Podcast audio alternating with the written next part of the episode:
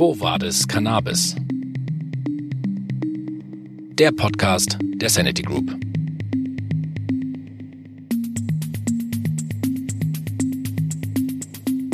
Hallo und herzlich willkommen. Ich freue mich ganz besonders heute auf einen Gast aus der Sanity Group, ein richtiger Kenner der Sanity Group und Managing Director von Endosane. Hallo Max Nah. Hallo, das war die obligatorische, der obligatorische Schluck aus der Mate, äh, der im Startup-Bereich immer noch mal genommen wird vor einem Interview. Schön, dass wir da sind und vor allem schön, dass wir hier zusammen sitzen, hier in Berlin Mitte. Ähm, es war in den letzten Jahren nicht immer möglich ähm, während der Pandemie, äh, hilft aber aus meiner Erfahrung äh, bei den Gesprächen enorm. Eine Frage an dich, ich habe es gerade schon gesagt, du bist im Grunde ein guter Kenner der Sanity Group, du hast ein bisschen eine Doppelrolle Endosane, da gehen wir gleich richtig in die Tiefe, aber auch eben ähm, in der Sanity Group, äh, von der wir diesen Podcast ja auch äh, heraussenden. Führ uns doch mal so ein bisschen ein, äh, wo wir dich da verorten können. Genau, also ähm, ich bin neben der Funktion bei Endosane, auch Chief Investment Officer der Sanity Group. Das heißt, dass ich mich dort um alle Themen, ähm, die strategisch langfristig relevant sind, wie Finanzierung, wie Strukturierung, aber eben auch wie nicht operative Tochtergesellschaften äh, kümmere. Ähm, das ist äh, Endosane vor allem. Ähm, das heißt aber, dass ich mich auch äh, zumindest aufsichtsmäßig um unser Medical Device bei Belfry, ähm, aber auch um unsere Produktionsanlage äh, bei Frankfurt in Hochheim kümmere, äh, solange sie eben noch nicht operativ produziert. So, da frage ich nämlich ganz genau nach aus einem einfachen Grund und zwar Du hast also all die Optionen auf dem Tisch und hast dich aber sozusagen zu entschieden, dass du selber deinen Fokus da auf Endosane legst und da äh, jetzt anschließend die Frage, wie kommt das? Das ist ja schon sozusagen äh, immer spannend, deswegen wollte ich jetzt kurz drüber sprechen. Ähm, du hättest ja auch die Möglichkeit gehabt, wahrscheinlich an anderer Stelle äh, intensiv in die Tiefe zu gehen. Äh, erzähl uns ein bisschen was zu Endosane. Ja, Endosane ist ähm, eben äh, was Besonderes insofern, als dass es ein sehr ungewöhnliches Startup ist äh, in der Konstellation, wie wir es hier vorliegen haben. Ähm, es geht wirklich um Arzneimittelentwicklung im engeren Sinne, äh, sogenannte Fertigarzneimittel, die man dann, so wie man es eben kennt, in der Apotheke in der äh, Packung fertig verpackt kaufen kann und die vom Arzt vorher verschrieben werden. Bisschen unterschiedlich zu Cannabis, was ja, wie viele Hörer schon wissen werden, ähm, ein Rezepturarzneimittel ist. Das heißt, der letzte Verarbeitungsschritt findet beim Apotheker statt. Mhm. Und Fertigarzneimittel ist am Ende das, das übliche, typische Arzneimittel und das ist eben etwas, was vor allem von großen Pharmakonzernen entwickelt entwickelt wird ähm, und eben seltener von äh, kleineren Unternehmen wie uns und äh, noch seltener von Startups. Und dazu kommt, äh, dass wir in einem sehr speziellen Bereich unterwegs sind, eben vor allem in ähm, psychiatrischen und neuropsychiatrischen Erkrankungen, äh, sowas wie Schizophrenie. Mhm. Ähm, und in diesem Bereich äh, sowieso selten ähm, oder deutlich weniger Entwicklung äh, vorangetrieben wird insgesamt weltweit als in sagen wir mal, der Krebsforschung. Mhm.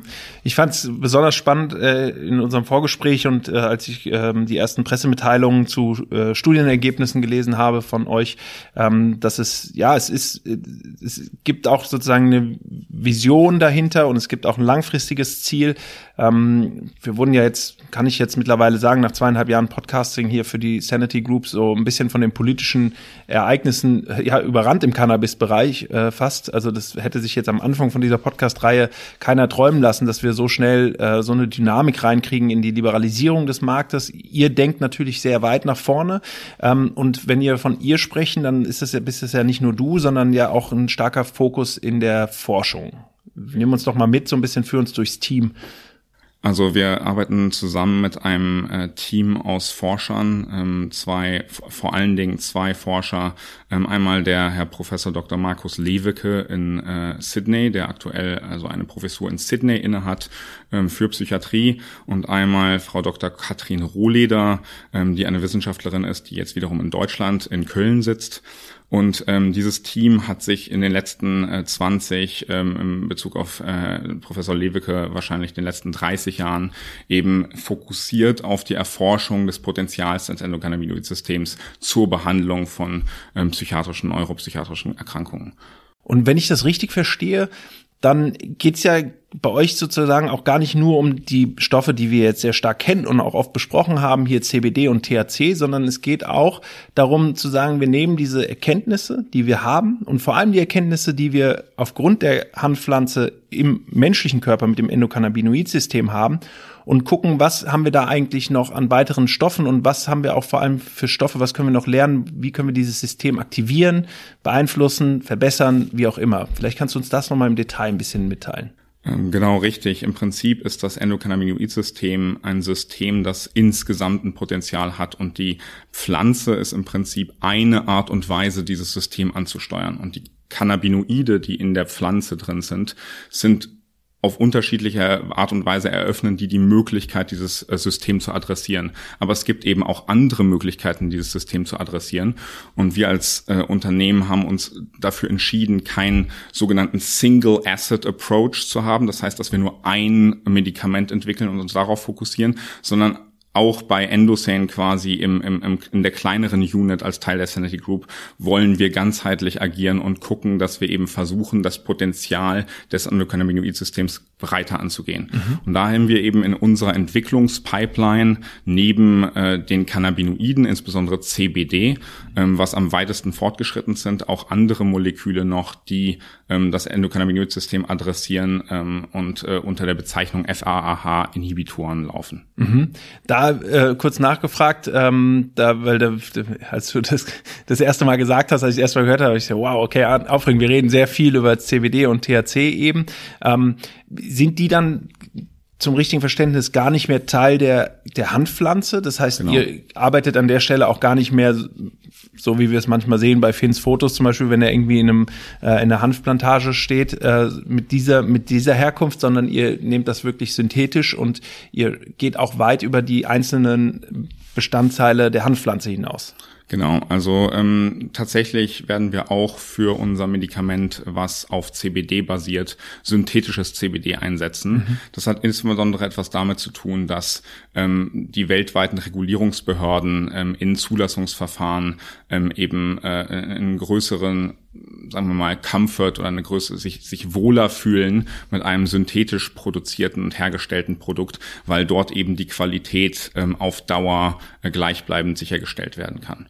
Ähm, und die weiteren Moleküle neben dem CBD, was wir einsetzen, sind ohnehin nicht in der Kampfpflanze enthalten und mhm. äh, werden deswegen ohnehin synthetisch hergestellt. Mhm. Sehr interessant. Da freue ich mich auf jeden Fall, äh, wenn wir in Zukunft weitere ähm, Erkenntnisse von euch da hören, äh, weil das ist natürlich nochmal finde ich eine spannende Perspektive oder eine spannende Umgang zu sagen, wir haben jetzt hier im Grunde das System auch nochmal in den Fokus genommen und es zeigt ja auch, wie sich einfach der Bereich weiterentwickelt, seitdem, äh, seitdem das ein bisschen salonfähiger ist, sage ich mal, politisch, aber auch in der gesellschaftlich äh, mit der Handpflanze und den Wirkmechanismen ähm, umzugehen und auch ja, den Menschen zu helfen. Ihr, du hast es angedeutet, ähm, ihr äh, fokussiert euch auf äh, die Schizophrenie zum Anfang. Es ist zwar, gibt zwar weitere Ansätze, aber ihr fokussiert auf die Schizophrenie. Ähm, wie kam das dazu? Also grundsätzlich ähm, die Grundlagenforschung, die dafür äh, gemacht wurde von dem Professor Lewicke und anderen, aber eben insbesondere von dem Professor Lewicke, ist eben davon ausgegangen, dass man ähm, Schizophrene beobachtet hat. Ja, das mhm. heißt Menschen, die an Schizophrenie leiden, ähm, hat man beobachtet und dann, man hat eben ähm, Messungen und Tests durchgeführt ähm, und äh, erkannt, dass eine Korrelation besteht oder ein Zusammenhang, besser gesagt, besteht zwischen der Erkrankung an Schizophrenie und gewissen Parametern, die wir messen können im Endokannabinoid-System. Das heißt, diese Verbindung Schizophrenie-Endokannabinoid-System ist erkannt worden und darauf basiert im Prinzip die Idee, ähm, das Endokannabinoid-System eben zur Behandlung von Schizophrenie einzusetzen. Mhm. Ähm, es gibt noch viele andere potenzielle Erkrankungen, die man mit ähm, dem Endokannabinoid-System behandeln kann. Aber dieser Zusammenhang war besonders deutlich im Bereich Schizophrenie und der Leidensdruck, der im Bereich Schizophrenie ähm, besteht, äh, einfach auf Grundlage der anderen verfügbaren Medikamente, ist eben auch besonders hoch. Mhm. Ähm, wenn ich mir jetzt mal so ein bisschen im Vergleich vorstelle, wir habe es ja gerade gesagt, wir sind hier in Berlin Mitte im äh, Hauptquartier sozusagen der Sanity Group. Ähm, jedes Mal, wenn ich hier reinkomme, unten ist ja auch der der Weiß Store, den kenne ich ja ziemlich gut so aus den letzten Jahren. Äh, da tut sich immer was produktmäßig. Äh, da äh, gefühlt seid ihr da wahnsinnig schnell darin, auch Produkte äh, auszuprobieren, zu testen, ob die mit CBD Sinn machen, ob die auch den Menschen helfen, äh, Menschen das verstehen. Ähm, das geht ja bei euch wahrscheinlich nicht ganz so schnell. Ähm, wo befinden wir uns da so? Nimm uns mal ein bisschen mit in diese, in diese Arbeit, wie ihr sie da betreibt. Äh. Das stimmt. Ähm, anders als im, im medizinischen Cannabis-Bereich, wo man ja über den Weg des Rezepturarzneimittels äh, gegangen ist und deswegen nicht alle normalen Phasen der klinischen Entwicklung durchlaufen musste, sind wir im Bereich Endosane, wie ich es Anfang gesagt hatte, im Bereich der klassischen Pharma-Medikamentenentwicklung. Das heißt, um ein Medikament zur Zulassung und dann in den Markt zu bringen, muss ich alle Phasen der präklinischen und klinischen Entwicklung durchlaufen. Wie viele Phasen sind das? Das sind äh, drei Phasen vor der Zulassung und die Präklinik, der, die vor der ersten Phase liegt. Und zeitlich ungefähr, dass Sie für die Zuhörerinnen hier mal so eine Einschätzung, reden wir da über Quartale, Jahre, Jahrzehnte? Ähm, eher Jahre bis Jahrzehnte, also ich würde mal sagen, zwischen sechs und zehn Jahren ist, ist äh, was Gängiges, wobei es sehr von dem Krankheitsbild abhängt. Wir haben es alle bei den Impfstoffen zu Corona gesehen, das kann auch deutlich schneller gehen. Das hat aber wiederum etwas einfach mit äh, zur Verfügung stehenden Finanzmitteln mhm. zu tun und eben vielen äh, Kranken, die auch bereit sind, äh, sich in Studien einschließen zu lassen. Mhm. Das ist hoffentlich hier in der Schizophrenie an dem Fall, äh, in, der, in der Stelle gesagt, äh, nicht der Fall und auch nicht in absehbarer absehbare Zeit, sondern wir gehen diesen Weg sozusagen. Ihr geht diesen Weg, äh, müsst den gehen äh, über die klinischen Studien. Ähm, drei Stück hast du gesagt jetzt als Studien und dann nochmal äh, präklinischer Einsatz, äh, wenn ich das richtig verstanden habe. Genau, die Präklinik kommt zuerst. Dort sagen, entwickelt man die Idee und die, die, die ersten Ansätze und man prüft an verschiedenen Modellen und auch Tiermodellen die Sicherheit des Präparats. Und wenn eben die Sicherheit ausreichend festgestellt wurde, ähm, dann kann man eben bei den entsprechenden Behörden Antrag darauf stellen, für eine Phase 1 zugelassen mhm. zu werden. Phase 1 findet schon an Menschen statt, ähm, allerdings an gesunden Menschen und es geht dabei darum, auch nochmal die Sicherheit festzustellen. Mhm. Die Phase 2 ist ähm, streng genommen eine Art Übergangsphase zwischen Phase 1 und Phase 3. Da geht es zwar ähm, schon in, in, in einem ersten Ansatz um die Wirksamkeit des Medikaments, allerdings noch in einem kleineren Maßstab als dann in der Phase 3. Ähm, und wenn man dann gezeigt hat in einem kleineren Maßstab, ja, es gibt entsprechend statistisch äh, signifikante Wirksamkeitsdaten, die ich erheben konnte und äh, die Nebenwirkungen, die aufgetreten sind, sind beherrschbar und im Verhältnis zur Wirksamkeit stimmt das, dann wird man eben für eine Phase 3 zugelassen und nach einer erfolgreichen Phase 3 kann man eben äh, mit einer Zulassung in den Markt gehen. Wo steckt ihr? Wir sind in Phase 2. Und zwar ähm, genau genommen in ähm, äh, sagen größeren Phase 2 Studien. Ähm, die genaue Aufteilung der Studien ist tatsächlich gesetzlich nicht festgeschrieben. Das kann man also sozusagen äh, in Zusammenarbeit in, mit den Behörden äh, dann ähm, im Einzelfall entscheiden. Äh, man muss nur gewisse Erkenntnisse eben gewinnen. Wir haben ähm, uns dafür entschlossen, beziehungsweise der Professor Lewicke und sein Team hat sich dafür entschlossen, ähm, sogenannte Proof of Concept äh, Studien vorwegzuschalten. Das sind kleine Phase 2 Studien mit einer begrenzten Anzahl von ähm, Teilnehmern und diese sollen dann eben im Prinzip mehr Sicherheit geben, um deutlich mehr Geld auszugeben dann in größeren Phase 2 Studien. Mhm. Klinische Studien sind sehr teuer, deswegen war das ähm, bei einem sozusagen nicht von der großen Wirtschaft finanzierten ähm, Start-up eben wichtig, dass man da die Kosten äh, irgendwie zusammenhält. Ja, jetzt äh, zwei Fragen daran anschließend. Und zwar die erste, du hast jetzt schon gesagt, man muss sie anmelden. Ähm, das heißt, du hast auch oder ihr habt auch einen Überblick darüber, ob das andere auch machen. Ist das ein, sind wir das hier so bei einem, ist das ein Wettrennen oder seid ihr, seid ihr da im Moment noch äh, vorne an der Spitze? Ähm, wie schätzt du da so die, den Markt ein? Also grundsätzlich ist Pharmaentwicklung ähm, oft ein Wettrennen. Ähm, bei uns äh, haben wir, ähm, also ich wollte gerade sagen das Glück, aber ich würde sagen, das ist Segen und Fluch zugleich, mhm. dass eben psychiatrische Indikationen nicht auf äh, erster Stelle des Fokuses von großen Pharmaunternehmen mhm. liegen. Ähm, insofern hält sich die Konkurrenz in Grenzen ähm, und ich kann, glaube ich, so viel sagen, dass ähm, ein auf Cannabinoid basiertes Schizophrenie-Medikament wie unseres, da sind wir schon am weitesten, ähm, äh, soweit es für uns sichtbar ist im Markt. Spannend. Jetzt hast du gesagt, sechs Jahre unge äh, ungefähr. Äh, ihr seid jetzt irgendwo sozusagen zwischen Studie äh, 1 und äh, 3 in dieser Zwischenphase. Habt da, müsst ihr auch, natürlich könnt nicht auf die selben Mittel zurückgreifen wie jetzt ein, wie äh, irgendwie multinationale äh, äh, ja, Pharmakonzerne. Ähm, das heißt aber, ihr gebt nicht auf, sondern ganz im Gegenteil, sondern ihr findet euren Weg da rein. Wann könnte ich denn jetzt, wenn ich jetzt davon betroffen bin oder sage, das ist interessant, ab wann muss ich denn sagen, jetzt muss ich mal dem Max intensiver folgen äh, oder Endosane äh, mich da melden ähm, oder mich auf eine Warteliste schreiben lassen oder so, also mal ganz pragmatisch gestellt aus der Sicht der potenziellen Anwenderinnen äh, oder auch Ärztinnen, die das Thema vielleicht für sich äh, interessant finden. Also grundsätzlich die Zulassung ähm, als Medikament in Europa oder den USA ähm, wird frühestens 2026 möglich sein. Aber es ist durchaus realistisch, da 2026 äh, sich aufzuschreiben. Ähm, sowas kann sich immer mal verzögern, aber ähm, das würde ich, würde ich als realistisch erachten. Ähm, es ist aber auch ganz interessant, weil wir führen ja auch vorher klinische Studien durch. Ähm, klinische Studien sind jetzt immer so eine Sache, ähm, am Ende des Tages gibt es da relativ strenge Einschlusskriterien und äh, man muss eben schauen, ähm, ob dann der einzelne Patient tatsächlich in diese Kriterien hineinfällt und sich über so eine, an so einer Studie teilnehmen kann. Das ist auch was, wo wir als Unternehmen keinen Einfluss haben und auch haben wollen, ähm, äh, sondern äh, aber also diese Studien laufen, ja, rekrutieren Patienten. Die eine fängt in, glaube ich, zwei bis drei Wochen an, wieder aktiv Patienten zu rekrutieren.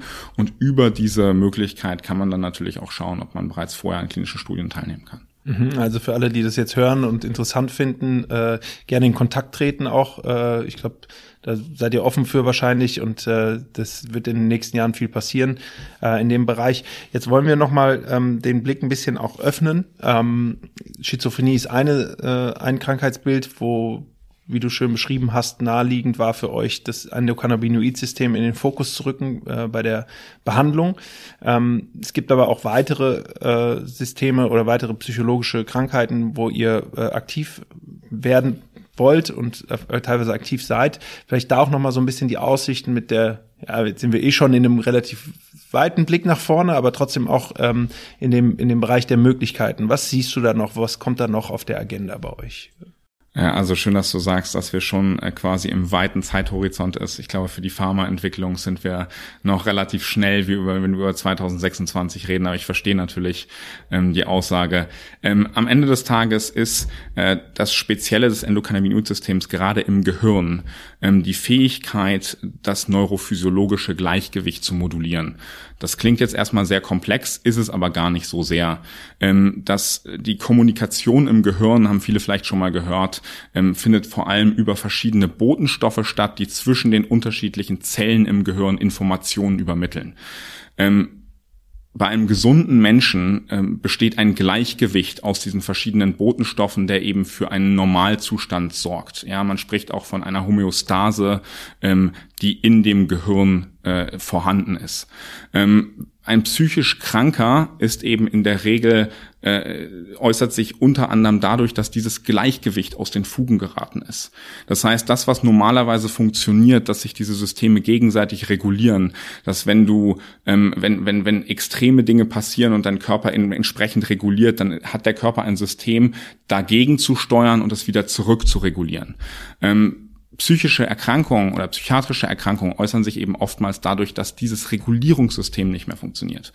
Und da ist das Endokannabinoid-System, und da glauben wir fest dran, ein unglaubliches Potenzial, in dieses Regulativ einzugreifen und eben dieses System wieder gerade zu rücken und nicht nur Symptome zu behandeln, wie es leider zu oft im Moment der Fall ist. Und da sehen wir Möglichkeiten im Bereich von Angststörungen, aber auch zum Beispiel im Bereich von posttraumatischer Belastungsstörung und vielen mehr. Mhm.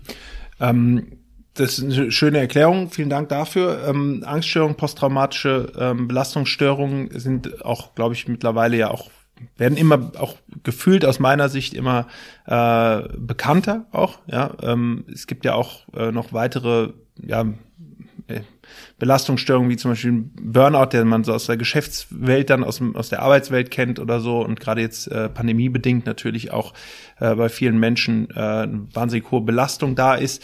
Ähm, glaubst du persönlich, dass dass dieser, dieser Ansatz, den ihr da verfolgt, dass der auch, ähm, dass da daraus auch nochmal Rückschlüsse gezogen werden können für die Anwendung jetzt nicht als Medikament, sondern auch so als, ja, wie wir es jetzt auch kennen, zum Beispiel im, ja, ist ja nicht Freizeitgebrauch, aber zum, also auf einem viel kleineren, auf einer viel kleineren Ebene, also bevor ein psychologisches, äh, eine psychologische Krankheit stattgefunden hat? Also der präventive Einsatz ist nochmal so eine, so eine andere Fragestellung und man muss sich immer sehr schwer dazu damit tun, quasi aus solchen klinischen Rückschlüssen, aus klinischen Studien zu viele Rückschlüsse auf äh, den nicht klinischen Bereich und auch den nicht, sagen wir mal, ärztlich verordneten Bereich zu ziehen. Damit würde ich mich persönlich sehr, sehr schwer tun.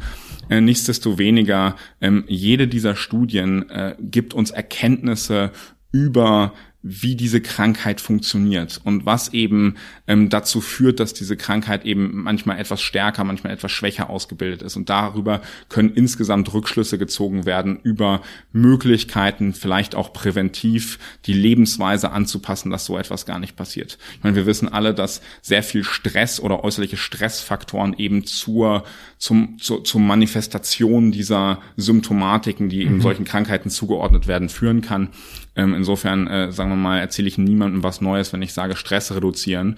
Und äh, ich meine, das äh, kann man ja auf äh, vielen unserer Produkte nachlesen, ähm, jetzt von Sanity Group Ebene, dass äh, unser Ansatz, den Menschen dabei zu helfen, ihren Stress zu reduzieren, ähm, das, äh, glaube ich, sage ich nicht zu viel, äh, weiß man bereits jetzt, mhm. dass das äh, sich positiv auswirkt auf die psychische Gesundheit. Und daran anknüpfend auch nochmal, äh, ähm, normalerweise stelle ich so zum Ende des Gesprächs immer so ein bisschen die Frage, was würdest du dir vorstellen, wenn du in fünf Jahren sitzt, über was für Produkte reden wir, über was, das haben wir ja jetzt heute sozusagen im Kern des Gesprächs gemacht, ja. Ähm, dann deswegen äh, hier ein bisschen anders anknüpfend äh, zum äh, Ende des Gesprächs hinkommt, die Frage, wenn du jetzt hier in so einem ja doch schon sich sehr schnell bewegenden Umfeld wie der Sanity Group ähm, äh, unterwegs bist äh, und aktiv bist mit so einem sehr langfristigen Plan. Ähm, wie behältst du da persönlich die Ruhe und äh, wie stellst du sicher, dass das äh, einigermaßen stressfrei für dich passiert? Also ich glaube, äh, die Ruhe behalten ist eine Herausforderung, die wir uns alle, ähm, der wir uns alle oft stellen und jeden Tag stellen. Ähm, ich glaube, äh, so ganz stressfrei ist es auch äh, nicht möglich, aber das ist etwas, was ähm, ich mir auch aktiv selber ausgesucht habe. Ähm, ich glaube insgesamt, dass Sanity Group sich ja gerade dadurch auszeichnet, dass wir eben nicht auf kurz- und mittelfristige, schnelle, ich sag mal jetzt in Anführungszeichen Gewinne aus sind, sondern eben diese Langfristigkeit und dieses Ziel, es wirklich nachhaltig zu nutzen, um Menschen zu helfen, das stellen wir in den Vordergrund. Und das zeigen wir am Ende des Tages mit solchen Projekten wie Endosane, weil kurzfristig äh, kommt da eben kein Umsatz bei rum, ja, äh, muss man so deutlich sagen. Ja, ich denke, es ist deutlich, aber umso wichtiger oder umso stärker ist an der Stelle, finde ich, die Vision und auch der Hebel dann, ähm, ähm der uns im Erfolgsfall äh, ja, verspricht. Ähm, wenn wir jetzt aber mal den Fokus dann doch, ich will die Frage doch nochmal stellen, nochmal erweitern, eben nicht auf fünf Jahre, sondern in dem Fall einfach mal so auf zehn. Ähm, wo siehst du die Potenziale in ein, zwei Medikamenten oder in tatsächlich in einer ganz neuen Art und Weise auch psychologische Krankheiten äh, zu behandeln und denen entgegenzutreten? Ist eine sehr spannende Frage. Ähm, ich, ich sehe das Potenzial schon größer und über über ein, zwei Medikamente, wie du es gesagt hast, hinausgehend, weil ich glaube, dass ähm, mit dem zusätzlichen Verständnis auch über das Endokannabinoid-System ist eben eine Möglichkeit eröffnet, deutlich näher an der Ursache der Krankheit tatsächlich bei der Behandlung anzusetzen. Und ähm, das wiederum erlaubt äh, äh ist, dass man eben nachhaltiger und wirkungsvoller diese Krankheiten therapieren kann. Ähm, was eben in der Vergangenheit gemacht wurde, war eher auf symptomatischer Ebene. Ich vergleiche das mal mit Nasenspray, ja. Wenn deine Nase läuft und du Nasenspray benutzt, dann hast du zwar kurzfristig eine freie Nase, das ändert aber nichts daran, dass äh, deine Nebenhöhlen äh, eine Entzündung haben oder ähnliches. Ja, und so ähnlich ist es eben, ohne das jetzt herabwürdigen zu wollen, keine Art und Weise. Ähm, aber die Forschung bisher war eben noch nicht so weit. Das heißt, wir haben bei psychiatrischen Erkrankungen zu oft nur die Symptomatiken behandelt und eben nicht die eigentlichen Ursachen. Und das Endokannabinoid-System geht quasi einen Schritt näher an die Ursache. Und deswegen kann man das schon so sagen, glaube ich, dass wir da die Potenzial, das Potenzial haben, eine neue Ära quasi einzuläuten in der Behandlung von bestimmten psychiatrischen Erkrankungen. Lieber Max, vielen lieben Dank dafür. Ich hoffe, ähm, du behältst recht, denn das Thema wird immer wichtiger. Ich glaube, psychologische Krankheiten äh, rücken mehr und mehr in den Fokus und da gehören sie auch hin, denn sie führen zu viel Leid und zu viel Unruhe äh, im Leben von den Betroffenen, aber auch in den Umfeldern der Betroffenen. Und äh, hier sollte alles versucht werden, um ähm, zu helfen. Von daher bin ich gespannt, wie das weitergeht bei euch. Hoffe, dass wir uns dann an anderer Stelle äh, mal wieder sehen hier mit Updates aus den Studien. Äh, wünsche dir viel Erfolg dabei und euch und ähm, freue mich dann auf Updates und vor allem wünsche ich viel gute Nerven äh, in dem doch schnell sich bewegenden Umfeld eben auch so ein Langzeit, so ein Marathon äh, hier erfolgreich äh, mit Endosane zu bestreiten. Vielen Dank und hoffentlich bis bald. Vielen Dank fürs Zuhören. Das war eine Folge Quo Vadis Cannabis. Schön, wenn ihr bis hierhin dabei geblieben seid. Alle, die noch mehr hören wollen von dem Podcast der Sanity Group, Ihr findet die neuesten Folgen immer auf unserer Website, unseren Social Media Kanälen und überall dort, wo man Podcasts hört. Quo Vadis Cannabis, der Podcast der Sanity Group.